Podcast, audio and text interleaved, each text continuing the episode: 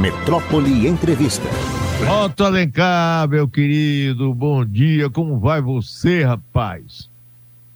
Tudo bem, Mário. Muita saudade de conversar com você. Tem um tempinho que não se fala, né? Estou aqui muito em Brasília, na liderança do PSD. Não é a liderança fácil, nós temos 16 senadores. A primeira vez, Mário, que o Senado tem uma bancada com seis senadoras. Primeiro, a, bancada feminina maior da história do Senado Federal e trabalhando, buscando encontrar a solução para esse período que ainda está um pouco conturbado na aprovação das matérias de interesse do governo Lula, né, que chegaram agora. Algumas medidas provisórias estão perto de, de perder a validade, perto de caducar. Principal delas, a 1154, que é a lei de reordenamento administrativo, que criou os ministérios todos. Mas eu tenho a impressão que essa semana vai se aprovar essas matérias, mas é uma alegria voltar ao convívio de vocês todos aí da Rádio Metrópole.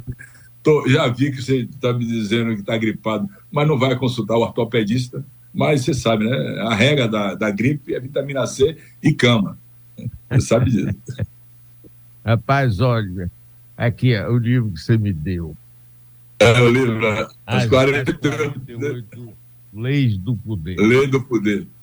É, com um cartão aqui, junto aqui de onde é. A próxima vez que você estiver em Salvador, aqui, um dia de semana. Eu... Você, já leu, você já leu a primeira aí? Já leu a primeira lei do poder? Já leu a primeira? Diga, diga quem, era, quem era fã dessa primeira lei do poder. Lê pra você ACM. Isso, agora lê o que é que está escrito aí. Eu vou ler. Não ofusque o filho do mestre. Pois é.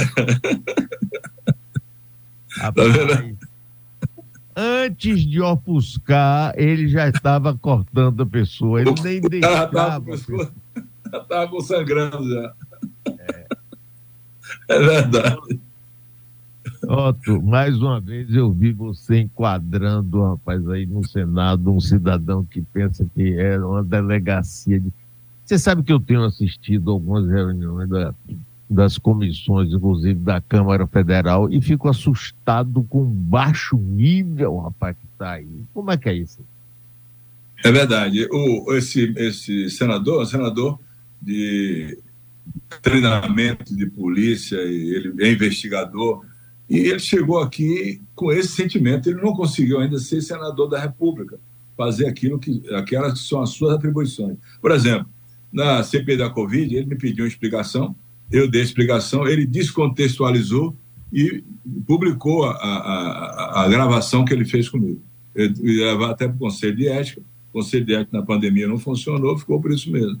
Quando é agora, na, na, quando eu fui fazer a instalação da CPMI, elegeu inclusive o, o deputado federal Arthur Maia, presidente, a Lisiane, é, relatora, deu que é, ele é, obstruía todas as vezes a fala do senador Eduardo Girão. Eu pedi paciência, ele não, não obedeceu, aí começou a gritar. Eu disse ele, olha, é, o Senado Federal é Senado Federal, não é delegacia de polícia, onde se permite, se permite, inclusive, que as pessoas possam é, gritar e desrespeitar o regimento comum do, do Senado do Senado Federal e realmente ele paralisou e nós conseguimos seguir em frente e resolver o problema da, da instalação da CPMI, que vai se reunir pela primeira vez na próxima é, quinta-feira. Se reúne na próxima quinta-feira pela primeira vez.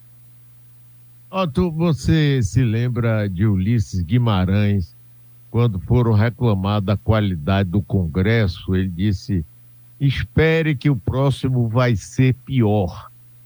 Você acha que isso está acontecendo? Olha, eh, hoje, Mário, eh, a dificuldade está muito grande nessa questão do, da falta de entendimento, do ponto de vista institucional, de entendimento do presidente Arthur Lira com o Senado. O presidente Arthur Lira e, e a Câmara é que recebe as mensagens ela lá muda, delibera, vem para o Senado. Senado muda alguma coisa, melhora, aperfeiçoa e volta para a Câmara e o Arthur Lira bota do mesmo jeito. Existe um, um desentendimento completo nesse setor, que eu tenho lutado por isso, e inclusive levado em consideração, mas lamentavelmente está acontecendo. Agora, quando, quando do ponto de vista da renovação dos quadros, ah, no Senado Federal, nós tivemos uma renovação muito grande é, de senadores conservadores. Não que eles não tenham capacidade, tem muito senador preparado é, que, que veio para o Senado, está contribuindo, mas é, puxou muito para o lado conservador. Então, aqui no Senado, o presidente Lula pode ter uma maioria para aprovação de matérias de, de, de, de interesse, lei complementar, qualquer matéria dessa natureza, de maioria absoluta. Mas não tem ainda, eu, ao meu ver, ao meu sentir, não tem é, aqui no Senado maioria para aprovar uma PEC. Seriam 49 votos, 3 quintos do colegiado. Da mesma forma acontece lá na Câmara dos Deputados, onde alguns partidos que não votaram no presidente estão se aproximando, a pedido do presidente, para formar essa maioria. É uma coisa que, às vezes, quem votou a favor com Lula fica até um pouco chateado, constrangido, mas não há como, nesse sistema bicameral que está aqui, no presidencialismo, que depende completamente do Congresso, não ter maioria nas duas casas para aprovar essas matérias. Nós poderemos amanhã, não aprovando a medida provisória 1154, cair 17 ministérios do governo Lula, que está nessa medida provisória. Cai 17 milhões, vai para onde isso? Então, é, é, é, essas coisas estão muito assim, ainda inseguras. Existe uma, uma, uma possibilidade de não se aprovar, por exemplo, agora o auxílio, o auxílio gás que vai a medida provisória vai, vai caducar agora primeiro de, de, de, junho. Então essa, essa esse início de governo não não não não não conseguiu ainda o governo federal, o presidente Lula e os ministros, claro, ter uma uma, uma maioria é, cristalina que pudesse aprovar o que é de interesse do, do Estado. Não ter projetos importantes, mas que vai vir para o plenário agora um, um novo marco fiscal, o arcabouço fiscal, que vai, deve ser votado na Câmara e votar amanhã no último dia aqui no Senado do Senado Federal. Então, além disso, o marco do, do saneamento que foi alterado, enfim, não está andando no, no, no, no, Legislativo, no Congresso Nacional, com a rapidez que precisa ser o, as matérias que são mais importantes propostas pelo presidente Lula. Otto, nós somos, você é mais jovem do que eu, mas nós somos da mesma geração.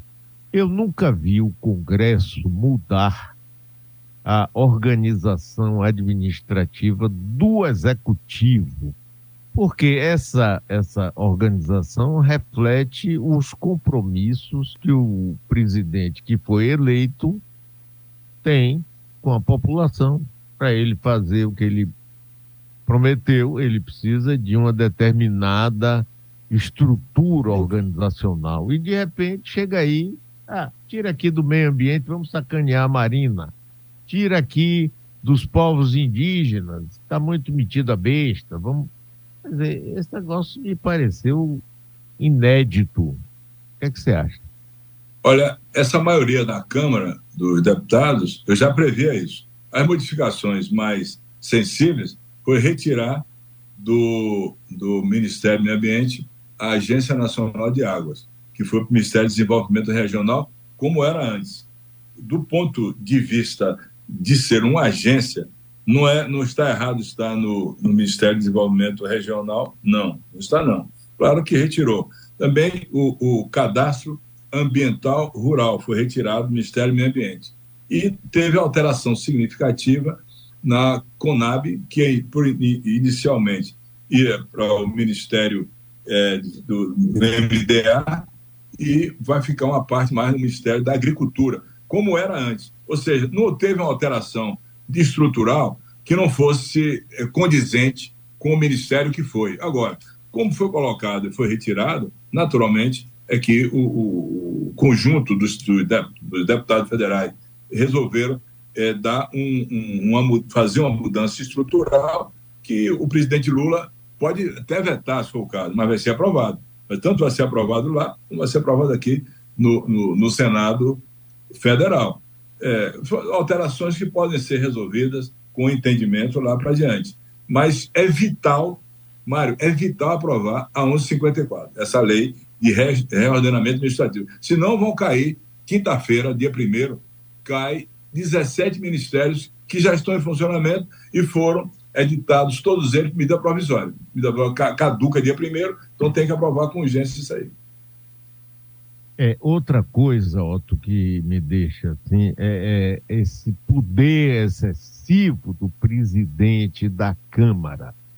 Quer dizer, é, é, todo mundo fala, é uma casa de iguais. Iguais nada, né? O presidente da Câmara tem tal poder que ele manipula, inclusive, a eleição, a reeleição dele, porque ele distribui, ele cede aqui, dá uma passagem ali, você sabe como é que funciona isso. Isso me parece completamente antidemocrático. O que, é que você acha, Otto?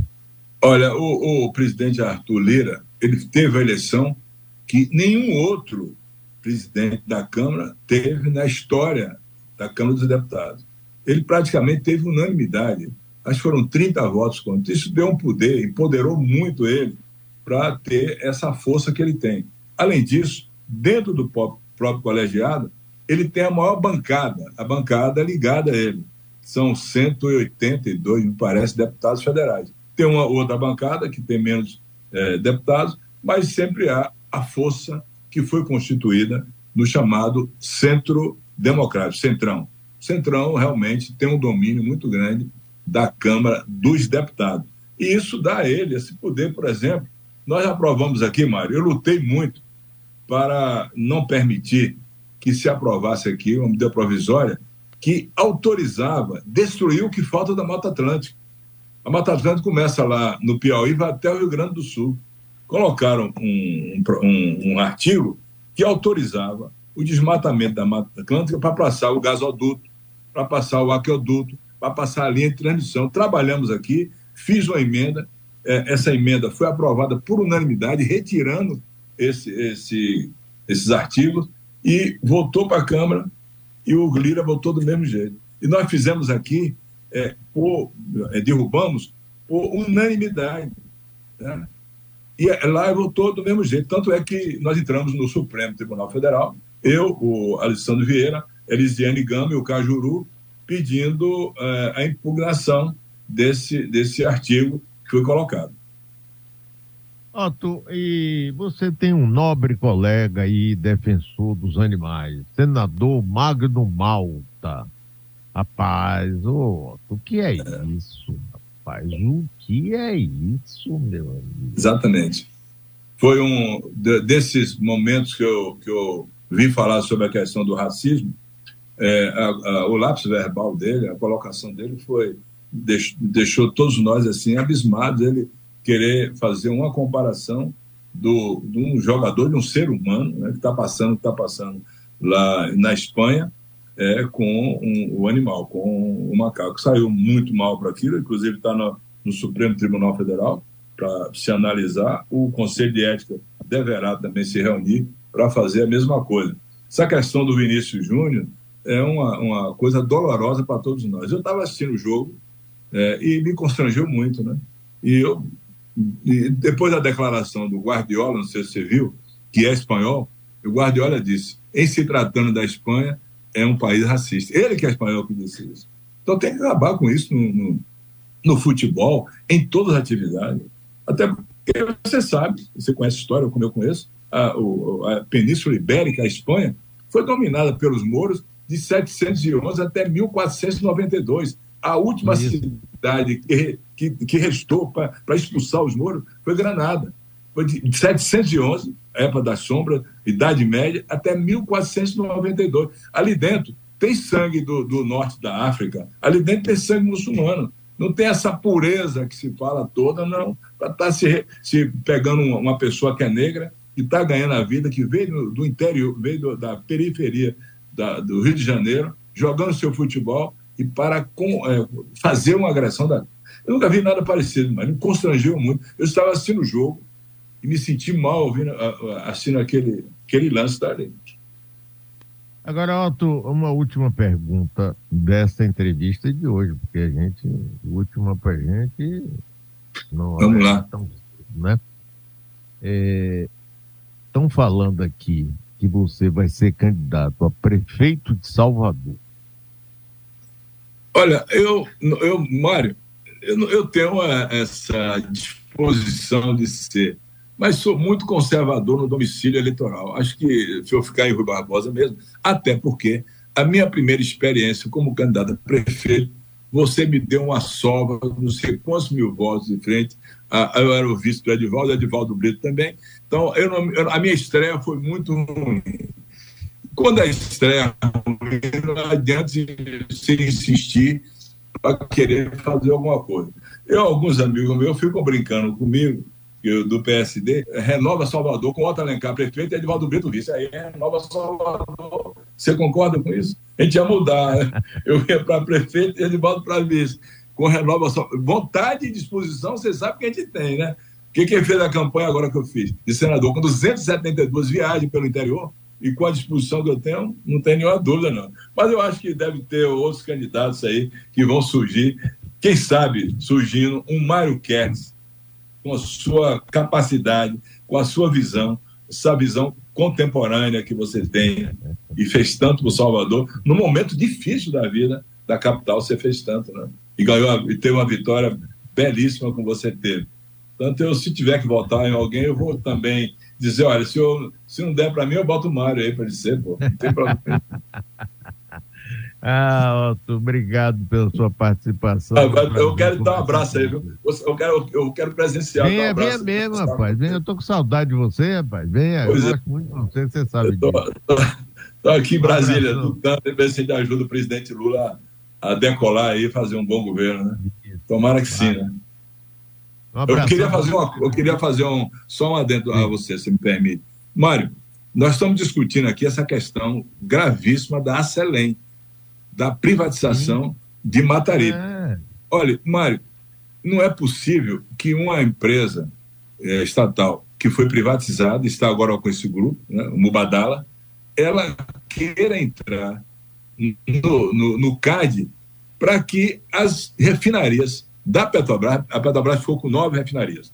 Privatizou a de Manaus, privatizou a da Bahia, privatizou a do Paraná, que refinava o xisto, e privatizou a do Rio Grande do Norte. Privatizou quatro.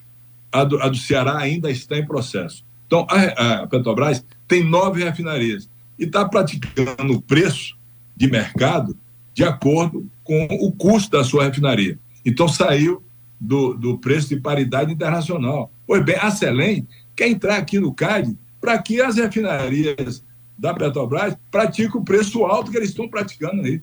Surgiu um monopólio na Bahia através da privatização de Mataripe, que não pode acontecer. Eu estou, inclusive, estudando aqui com minha assessoria para entrar no CAD para eles obedecerem o preço da Petrobras. Não há como eles quererem impor uma, uma refinaria impor o preço de paridade internacional. Então, houve uma queda do preço da gasolina e eles estão querendo que volte a é, levar o preço. Isso é inédito. Só se vê na Bahia. Não tinha outro lugar para só se vê na Bahia. Pode ter certeza. Mangabeira não dizia, pense no absurdo, na Bahia acontece, mas esse aí você vai ajudar a derrubar, porque é um absurdo mesmo. Ó, mas eu não pensei que ia, eu não pensei que ia acontecer vindo lá dos países árabes. Pensei que ia acontecer por aqui, para o baiano mesmo. É. Foi não. Um abração, meu amigo. Muito obrigado. Bom dia para você. Obrigado, mano. Eu que agradeço a você, viu? Vou te abraçar aí. Saudade de você. Venha mesmo, venha mesmo. Eu também.